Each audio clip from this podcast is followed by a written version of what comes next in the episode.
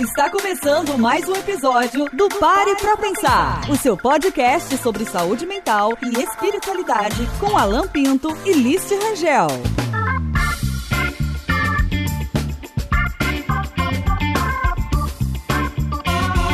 Olá, sejam todos muito bem-vindos ao nosso podcast. Eu sou Alan Pinto. E eu sou Liz Rangel. E este é o Pare para Pensar, o seu podcast sobre saúde mental e espiritualidade. E hoje vamos recorrer a Platão, fundador da Academia de Atenas, aluno de Sócrates e professor de Aristóteles. É considerado um dos filósofos gregos mais conhecidos e estudados até os dias atuais, especialmente por sua obra ter sobrevivido praticamente intacta mais de 2.400 anos. E vamos utilizar hoje uma das passagens mais clássicas da história da filosofia, o mito ou alegoria da caverna. Imagine um grupo de pessoas que, desde o nascimento, são acorrentadas no interior de uma caverna, de modo que olhem somente para uma parede iluminada por uma fogueira. Essa fogueira é posicionada em uma elevação e sua débil luz ilumina o fundo da caverna, onde estátuas dos seres como homens, plantas e animais são manipuladas, como que representando o cotidiano desses seres.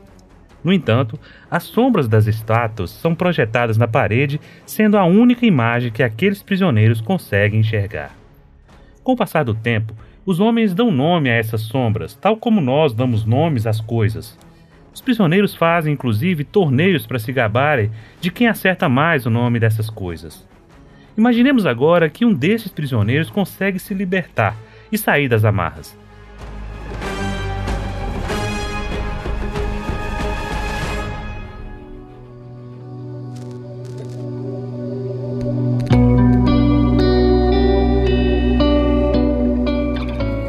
Vasculhando o interior da caverna, ele veria o que permitia a visão era a fogueira, e que na verdade os seres reais eram as estátuas e não as sombras. Perceberia que passou a vida inteira julgando apenas sombras e ilusões, desconhecendo a verdade, isto é, estando muito afastado da verdadeira realidade. Mas imaginemos ainda que esse mesmo prisioneiro fosse se arrastando, se arrastando, até que finalmente conseguisse sair da caverna. Ao sair, a luz do sol ofuscaria sua visão imediatamente, e só depois de muito habituar-se com a nova realidade poderia voltar a enxergar as maravilhas dos seres fora da caverna. Não demoraria a perceber que aqueles seres tinham mais qualidades do que as sombras e as estátuas, sendo, portanto, mais reais.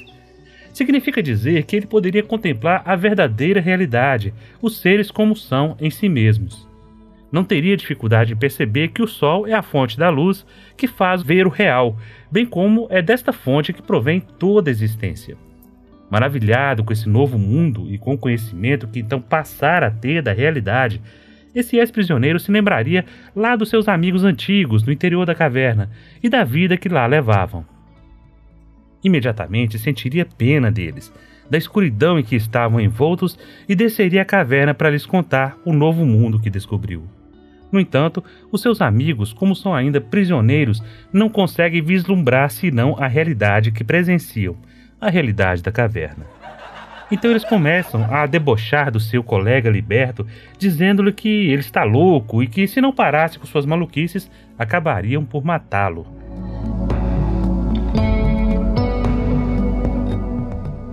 E aí, List?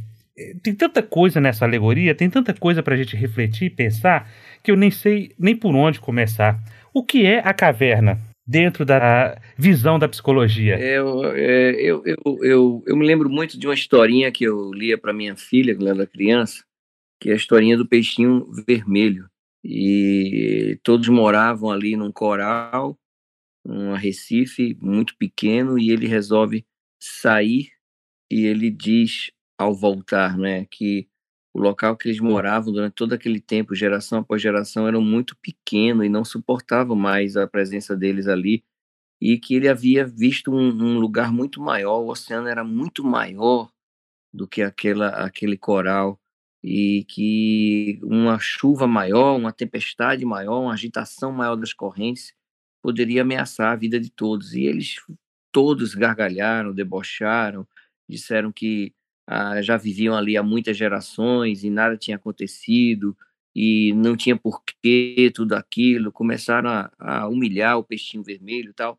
E ele resolve realmente sair da, do grupo, do coral. E quando ele, ele, ele sai, ele tem a, a notícia mais à frente de que depois de uma agitação no mar, uma revolta, é, aquela cavernazinha que eles moravam ali, eles viviam, ela, ela desabou.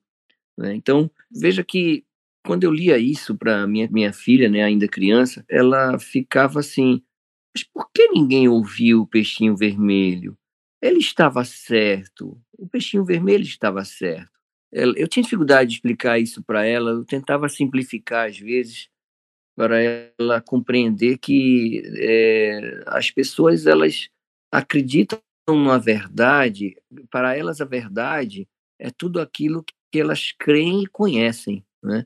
Então, aquilo que você crê e você conhece é a sua caverna. Sendo assim, nós estamos em diferentes níveis de crença e de conhecimento, consequentemente, cada um está vivendo dentro da caverna. E prisioneiro, né, de, dessas ideias, porque o que o Platão coloca com muita propriedade é justamente essa ideia. Você nasce naquilo ali.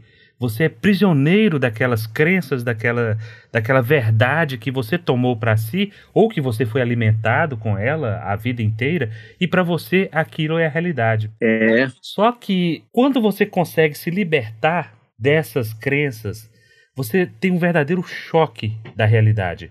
Esse choque, essa dor, é provocada na gente e é quando você sai da caverna e fica cego por um tempo. Você fica sem entender o que está acontecendo, porque, peraí, a minha verdade era essa, eu via as sombras, as pessoas iam lá e me alimentavam, eu estava acorrentado e agora eu estou livre, eu posso ir para onde eu quiser, eu posso pensar como eu quiser. E, assim, acho que a primeira coisa que acontece quando nós saímos da caverna, quer seja por vontade própria ou quer seja por um evento qualquer que nos expulsa disso, né, dessa verdade, dessa realidade que a gente vivia, isso é muito dolorido.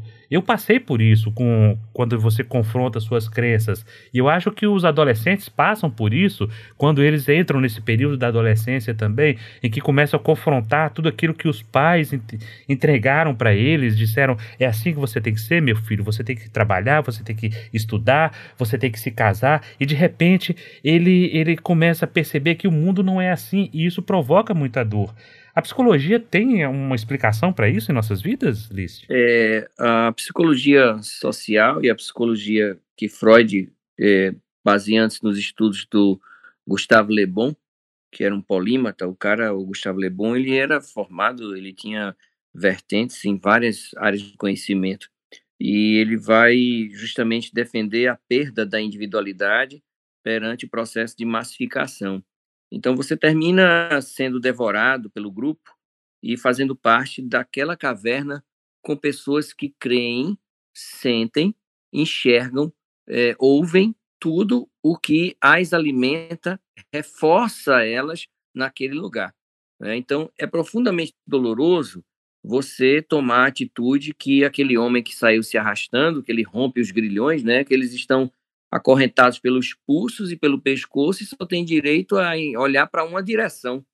Então, quando você vem de uma família muito ortodoxa, muito rígida, com valores e crenças muito rígidos, é, a dor é muito maior, né? Porque quando você tenta sair desse circuito, desse ciclo, você vai, é o que eu converso com os pacientes às vezes, você vai promover uma chamada dança da cadeira, né? Era aquela brincadeirinha que a Xuxa fazia, que toca a música, todo mundo gira, e quando para a música, alguém vai ficar de pé. Então, quando você para a sua música, você interrompe aquele ciclo, alguém vai sobrar nessa brincadeira. Porque você saindo do lugar, você vai fazer com que outras cadeiras sejam movimentadas. Estou falando, por exemplo, em família, ou em trabalho, ou dentro de um grupo de faculdade. Faz o seguinte: você que é estudante de faculdade, de colégio, muda de lugar a partir da próxima semana. Muda de lugar na tua sala de aula para ver a confusão que você vai causar. É. então, você, você, o pessoal já começa a lhe olhar chamando de estranho. E o que, é que você tem que estar tá estranho? Muda só de lugar para você ver, né? Começa dando bom dia, sorrindo para as pessoas em casa, para você ver como é que vão lhe olhar. Dá uma, faz esse teste, né? Age de forma diferente, como você já vinha agindo. Ou seja, você está quebrando com o sistema. E o que a alegoria da caverna quer dizer? É de que só existe liberdade de ser, de pensar e de sentir fora do sistema. Você, enquanto estiver naquele sistema, você não se pertence. Você está na massa. Você pertence à massa. Então, a partir do momento em que você vem de uma educação religiosa rígida, intolerante, pautada em crenças milenares, né? Como a gente vê aqui em Jerusalém, como a gente vê na Palestina, como a gente vê entre os muçulmanos, até mesmo entre os cristãos, você vai rapidamente se tornar ou mais um acorrentado, né? Vai se manter na, na corrente e também é curioso observar, é, é, os amigos estão nos ouvindo, Alan, é que enquanto você ali se mantém naquele lugar de representação, você está alimentando o sistema. Você também tem responsabilidade. É, a partir do momento que você sai e não alimenta mais, o sistema vai ter que aprender a funcionar sem você. É, eu sempre me questionei diante do, da alegoria da caverna, me vinha sempre essa pergunta: como é que ficaram aquelas pessoas quando olharam para o lado e viram que estava faltando um? Eu ficava pensando isso às vezes. Será que perceberam? Será que o sistema deixou perceberem? É, pois é. Será que eles fez falta? Será que. Ou, ou, ou como a gente comumente vê, né? Quais os arranjos que eles fizeram para continuar do mesmo jeito e até esquecer que aquela pessoa existia um dia, não? Porque é assim que acontece, né? Muitas vezes quando você sai de um grupo, né? Você tem, tem pessoas que quando saem, nem o nome delas é pronunciado mais, né? Em família, né? As pessoas, inclusive, cortam fotos, né? Se você está abraçado com, com a sua mulher, que hoje é sua ex-mulher e sua filha, tem gente que corta foto, né? Deixa só duas pessoas e tira o outro, né? É, fura os olhos, né? É. Queima com cigarro o rosto do, do, do infeliz, é. né? Aí já vai para a área da sociopatia, viu? E por aí vai.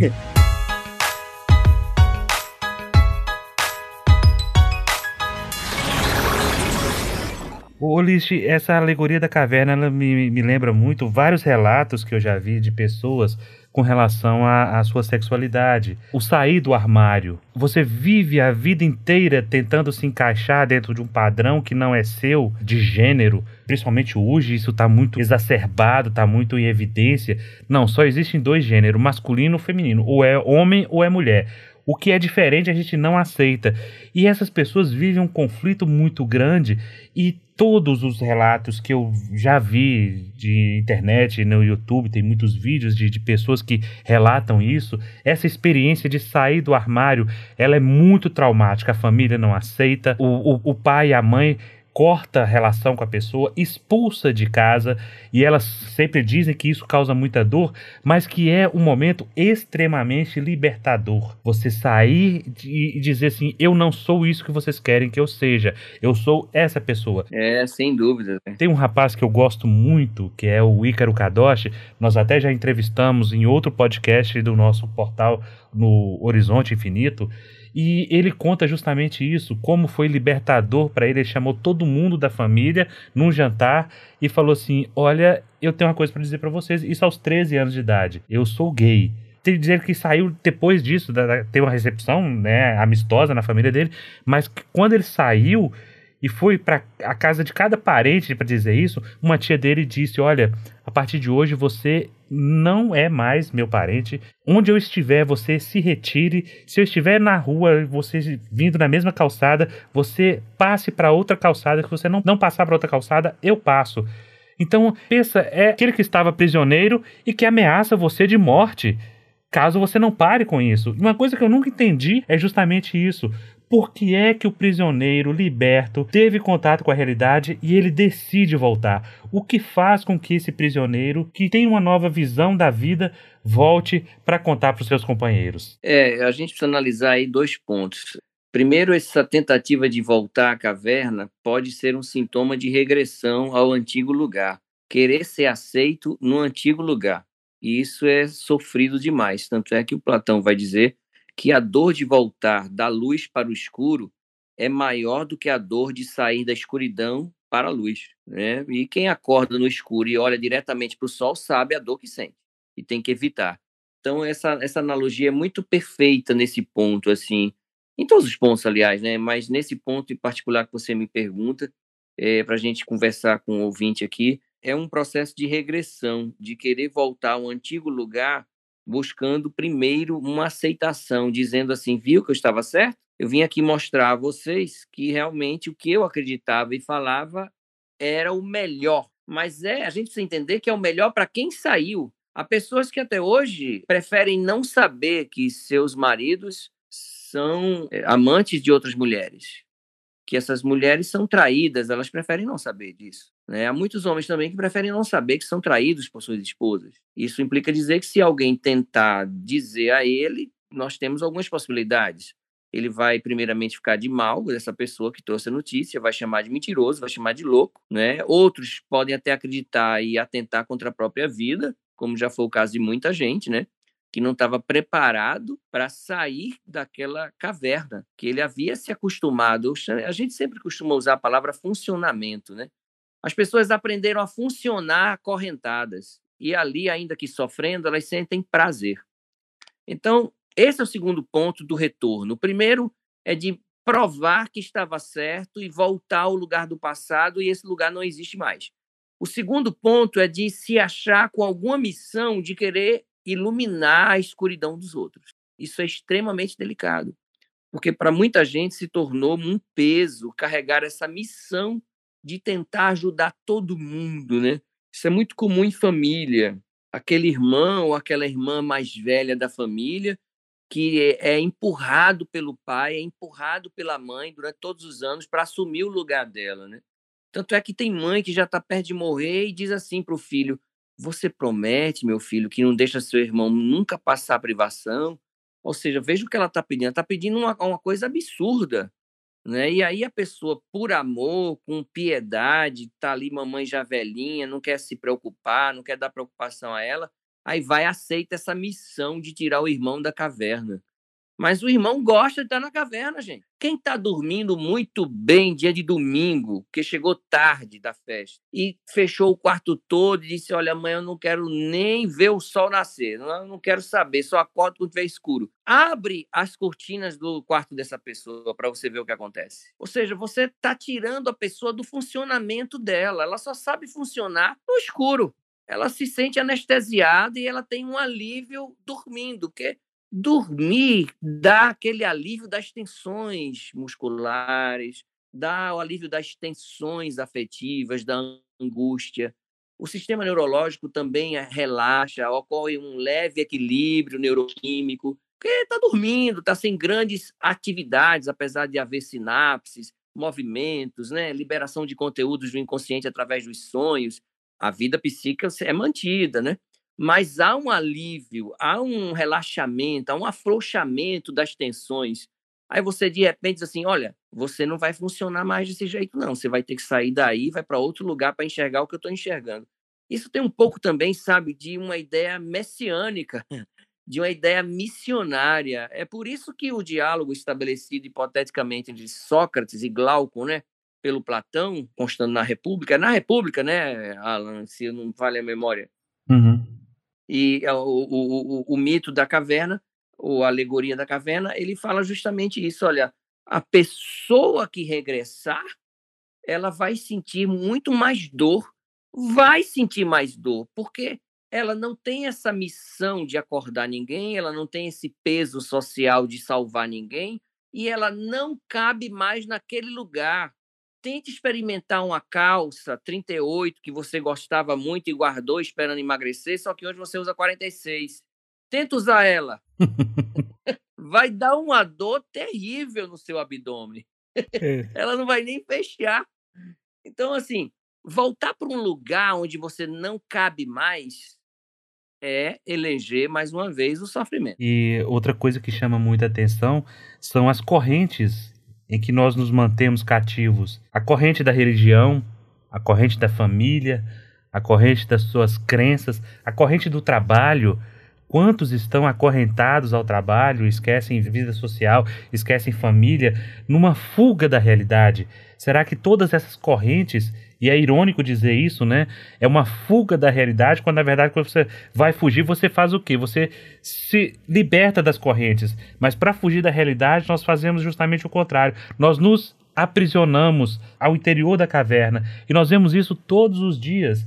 nas redes sociais, nas pessoas que, que têm comportamentos estranhos, vai a um restaurante, a primeira coisa que faz é tirar foto do prato que foi servido naquela hora para postar, só se come depois de postar. Isso é um comportamento estranho de quem está acorrentado a um novo conceito, a uma nova maneira de ver as coisas e que uma pessoa que está fora da caverna acha estranho. Alguém que não está nas redes sociais pensa: meu Deus, será que essa pessoa não está vendo que ela está perdendo tempo com isso? Qual o objetivo dela com isso? não é possível, não vai apreciar o, o aroma, não vai apreciar a, a textura, a temperatura, não. Tem que tirar a foto primeiro e não tira uma única foto porque a foto tem que estar excelente. Às vezes a luz não dá certo, às vezes o filtro não dá certo. Enquanto ela está fazendo isso, o prato está esfriando. E isso é triste, isso é uma constatação bizarra da nossa realidade atualmente. E essas pessoas, todos nós acorrentados, não percebemos isso porque, voltando à historinha do, do peixinho vermelho que você falou no, no início, List, é como o peixe que nasceu na água. Ele só conhece aquela realidade. Ele não sabe que fora da água tem seres que voam, tem seres que rastejam, tem seres que andam, existem frutas, existem plantas. Exato. E a gente vive até quando? Aprisionado a isso? O que, que a gente precisa fazer para se libertar disso? E outra coisa, será que nós realmente queremos nos libertar? Porque é muito confortável estar na caverna. É muito confortável estar acorrentado. Pessoas vêm, te alimentam, te limpam, te dão água, e você vive aquela realidade achando que aquilo é lindo e maravilhoso. Até um dia que cai nas suas mãos um livro, um filme, um, um, uma, uma pessoa cruza seu caminho, né? um, um companheiro ou companheira, e de repente ele te traz uma nova visão. E o primeiro impacto que você tem é justamente esse. Eu digo isso porque isso já aconteceu comigo. A saída da caverna ela é dolorosa, mas ela é extremamente gratificante quando você para e percebe: não, eu não preciso mais disso. Eu gosto agora de sentir as coisas, de pensar nas coisas, de viver por mim mesmo e não de acordo com aquele padrão que o sistema religioso, moral, social, do trabalho me colocou. Quantas vezes eu fiquei mais tempo do que eu deveria ficar no trabalho, justamente porque eu tinha assumido um cargo de gerência e eu achava que eu deveria ser o primeiro a chegar e o último a sair. Olha a mentalidade que colocam na gente para que a gente fique dentro daquela caixinha insuportável, vivendo uma vida é, que poderia ser melhor e de repente você está preso naquilo ali e começa a achar que aquilo é normal. A normalização das coisas você começa a achar que a não conformidade é aceitável e você leva aquilo adiante. É, mas a gente tem muito. É por isso que eu falei, eu acho que cada um, assim, ou individualmente, ou às vezes pela própria lei da afinidade, termina morando na mesma caverna. E a gente percebe muito nas redes sociais que tornou outra caverna para as pessoas, né? O mundo virtual é um mundo extremamente sedutor, é um mundo da fantasia, é um mundo onde a notícia não é real, é a, o corpo da mulher que apresentaram, esqueceram até do umbigo, de tanto limparem o corpo dela, tiraram o umbigo também. Então, assim, é tudo muito fake, tudo muito fantasioso, né?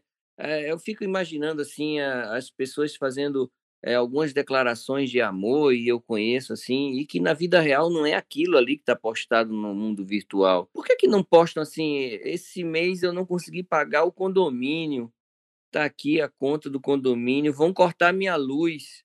É, eles só conseguem mostrar aquilo que seria alegria, mas relacionado a quê?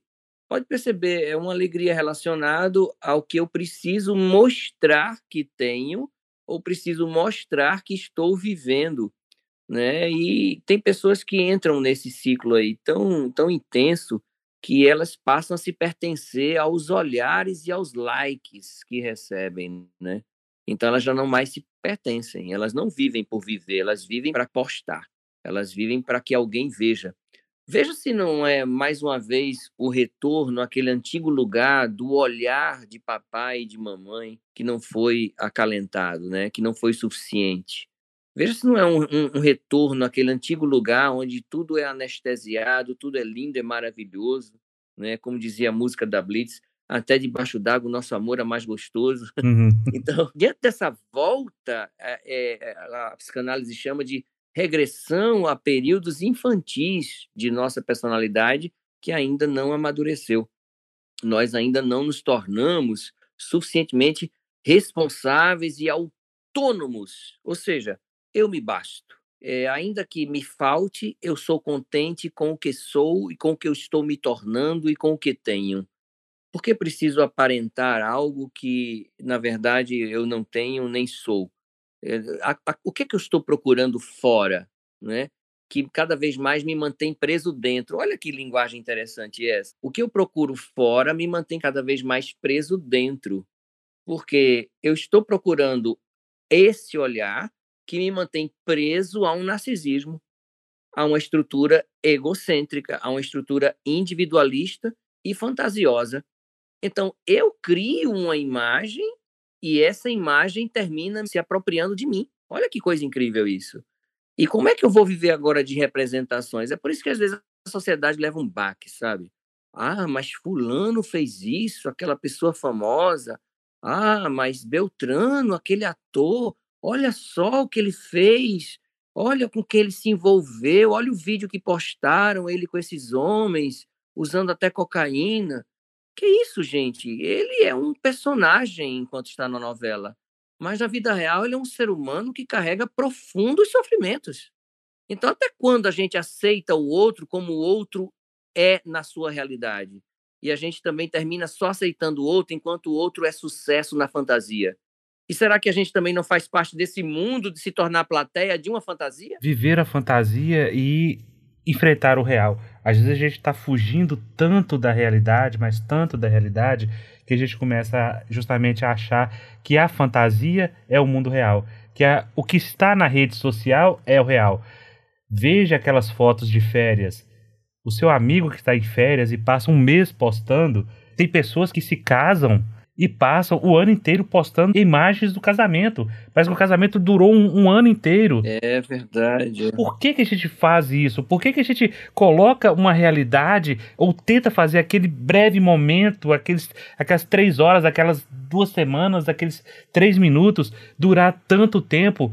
Porque a gente não, não quer enfrentar a realidade. A gente não quer, a gente criou uma caverna própria. É para cada um de nós e a gente não quer sair disso. E é esse apego às correntes dessa ilusão, isso faz com que a sensação da caverna ela perdure e quando você encontra outras pessoas que pensam da mesma forma, você olha para um lado tem um companheiro, você olha para o outro lado tem uma companheira que pensa do mesmo jeito, aí que realmente você está fadado a permanecer dentro da própria caverna. E isso é muito perigoso. Exato. Você falando me fez lembrar esse trecho que você passou para a gente na introdução, né? Eles se divertem tentando acertar que imagem é aquela. Ou seja, você encontrou parceiros que têm a mesma percepção da vida. Olha como isso é amplo. Depois você vai dizer assim: por que, que meus relacionamentos dão tão errado? Parece que eu tenho o dedo podre para homem. Não, porque o mito da caverna também vem nos falar a respeito da frequência quântica, de que você cria uma frequência mental, você cria uma frequência de crença e você vai atrair para junto de si afins da frequência mental. Isso é lei quântica, meu amigo. Os amigos que estão ouvindo a gente aí, é, isso é princípio que começa em você. O problema não está no outro. O problema está em você que fez você escolher aquela fantasia como única realidade. É, e eu acho que a gente deveria abrir um pouquinho os olhos. Infelizmente, as redes sociais não permitem muito isso. Você sabe, por causa da bolha que o algoritmo cria. Né? Você vai para o Facebook, para o Instagram, qualquer um, outra rede social, no YouTube você tende a ver os mesmos vídeos, as mesmas imagens, as mesmas postagens de pessoas que pensam como você. Eu acho que a saída da caverna é como você, de repente, começar a dar mais ouvidos, perceber melhor pessoas que pensam diferente de você. Porque tem uma música do Charlie Brown que diz o seguinte: só os loucos sabem. Talvez a gente tenha que dar mais ouvidos aos loucos, porque talvez eles não sejam tão loucos assim. E louco sou eu. Louco sou eu que estou preso nessa rotina nessa rotina ensandecida de trabalho, de postagens, vivendo um mundo irreal, imaterial, e de repente alguém de fora chega e fala: Menino, menina, para um pouquinho e pensa, isso que você está fazendo não está certo. Mas como não está certo? Todo mundo faz. Mas todo mundo não quer dizer que esteja certo.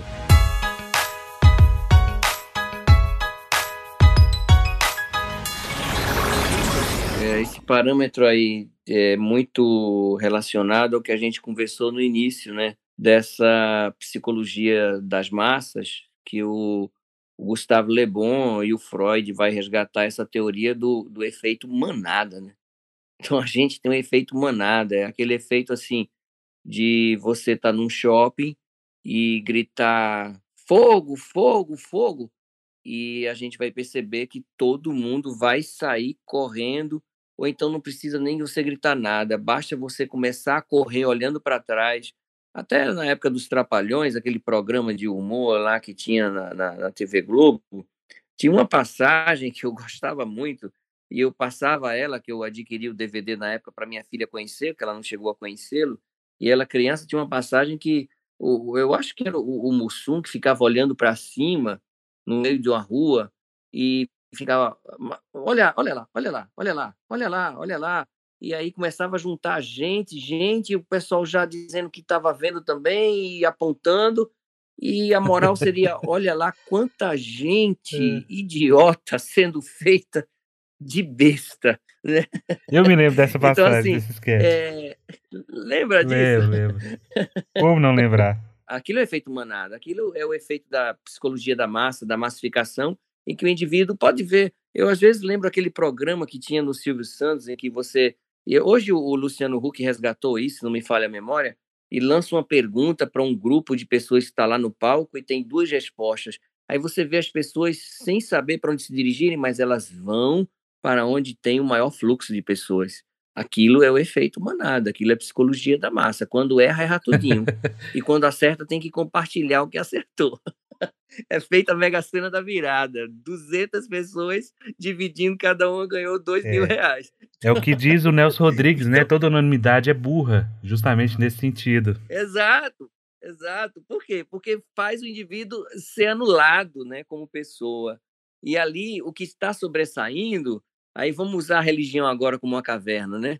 O que está sobressaindo é o sentimento de pertencimento. Olha lá as igrejas suntuosas, olha lá os congressos espíritas caríssimos, olha lá a missa daquele padre que passa na rádio, na TV, e ele joga agora água benta dentro de um balde na cara do povo. Ele joga o balde na cara das pessoas e as pessoas acham lindo aquilo ali. Aquilo é dizer assim, eu fui. Lembra da, do, da propaganda do Rock in Rio? Eu vou e quando você voltava, você usava uma, frase eu fui. Ou seja, aquilo é sentimento de pertencimento. As pessoas elas só querem estar ali, elas não sabem o que está acontecendo ali, elas só estão vendo o quê? Elas só estão vendo a imagem escolhida para elas verem. É o efeito da caverna. Aquela imagem foi escolhida e elas não têm a noção ainda da imagem, elas só veem um reflexo borrado pela sombra na parede. Mas é isso aí, Lício. Para finalizar, eu não vou te perguntar como sair da caverna porque isso aí acho que é, quem descobrir como sair da caverna e escrever um livro vai ganhar rios de dinheiro. É verdade. Mas como despertar em nós o desejo ou o início da curiosidade de se libertar da caverna? Eu acredito que a gente não pode abrir mão do que o Viktor Frankl, que sobreviveu né, a campos de concentração na Segunda Grande Guerra. E ele diz: olha, a nossa sociedade, ela perdeu o que muita gente no campo de concentração perde. É, ela perdeu a vontade de desejo. Ele vai dizer que sem a vontade de desejo não pode existir vida, não pode existir sequer um sentido para viver.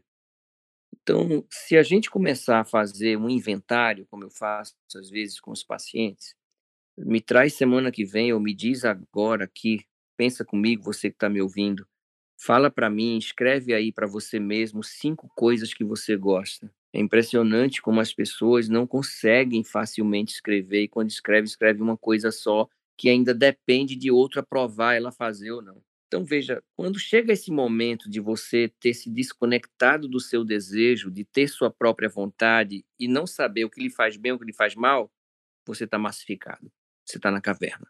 A partir do momento que você começa esse exercíciozinho lento, ó, eu, vou escrever aqui cinco coisas que só dependem de mim, que não precisa ter muito dinheiro para fazer, que eu posso fazer, que posso me sentir bem, feliz. tá aqui, primeira coisa, escutar música deitado no sofá com a sala escura. Caramba, quanto tempo o cara pensa, né? Há quanto tempo eu não faço isso porque minha mulher não gosta das minhas músicas? Mas espera aí, para não romper com a, o direito dela, eu vou usar um headphone, ou então vou negociar com ela, olha, dá para escutar um pouco aqui, é, me faz bem, né? E se ela gosta, entende, ela vai dizer, ah, vai escutar, eu quero ver você bem mesmo, cara, eu quero ver você sorrindo. Então vai resgatando a si mesmo em pequenos momentos para você ir saindo dessa caverna tão confortável de estar acorrentado, sentindo prazer na dor. É isso aí. Então, tentemos. A ideia, a vontade, ou pelo menos a reflexão, o pensar na caverna. O que é essa caverna em minha vida? Em que momento há luz lá fora? Em que momento eu estou deixando de ter essa luz, de compartilhar essa luz? Eu acho que é a grande reflexão que a gente deixa para os nossos ouvintes. E a gente queria que todos compartilhassem isso, que todos vivenciassem isso. É esse momento de refletir. Será que não está na hora de começar a pensar a caverna e pensar na vontade de sair dessa caverna e procurar outras coisas? Se incomode, se sinta é, com a necessidade de romper com o que é tradição, faça uma coisa diferente. Experimente aprender um novo idioma, tocar um instrumento ou se você toca um instrumento, experimente outro instrumento. Faça, tenha contato com uma outra realidade. Quem sabe a sua vida real não esteja atrás dessa porta que você vai abrir. Isso é o que a gente queria que todos refletissem. Esse foi o nosso episódio sobre a caverna. Pensemos, reflitamos e tenhamos uma boa vida fora ou dentro da caverna quando não for possível sair. Não é isso, List? É isso aí. Cada um vai descobrir com o tempo que nós temos várias cavernas transitando de uma para outra e que o movimento é a dinâmica da vida. A partir do momento que a gente estagna ali, a gente apenas vegeta e não vive mais. Hora do checklist. Que coisa boa. Eu queria que você colocasse na pauta aí um filme. De vez em quando a gente trazer um filme, né? Ah, sim, claro. A gente colocar um filme chamado é, O Doador de Memórias. O Doador de Memórias. É com Jeff Bridges, tem a participação da, da Demi Lovato, eu acho, rapidamente. Tem a Meryl Streep. É, eu acho que, que vale a pena, assim. Eu, inclusive, eu trabalho com ele em terapia com alguns pacientes. É isso aí, meu caro. É isso aí, fiquem em paz e até a próxima. Opa, foi um prazer estar com vocês aí mais uma vez. A gente se encontra brevemente para mais um bate-papo tão bom e gostoso como esse.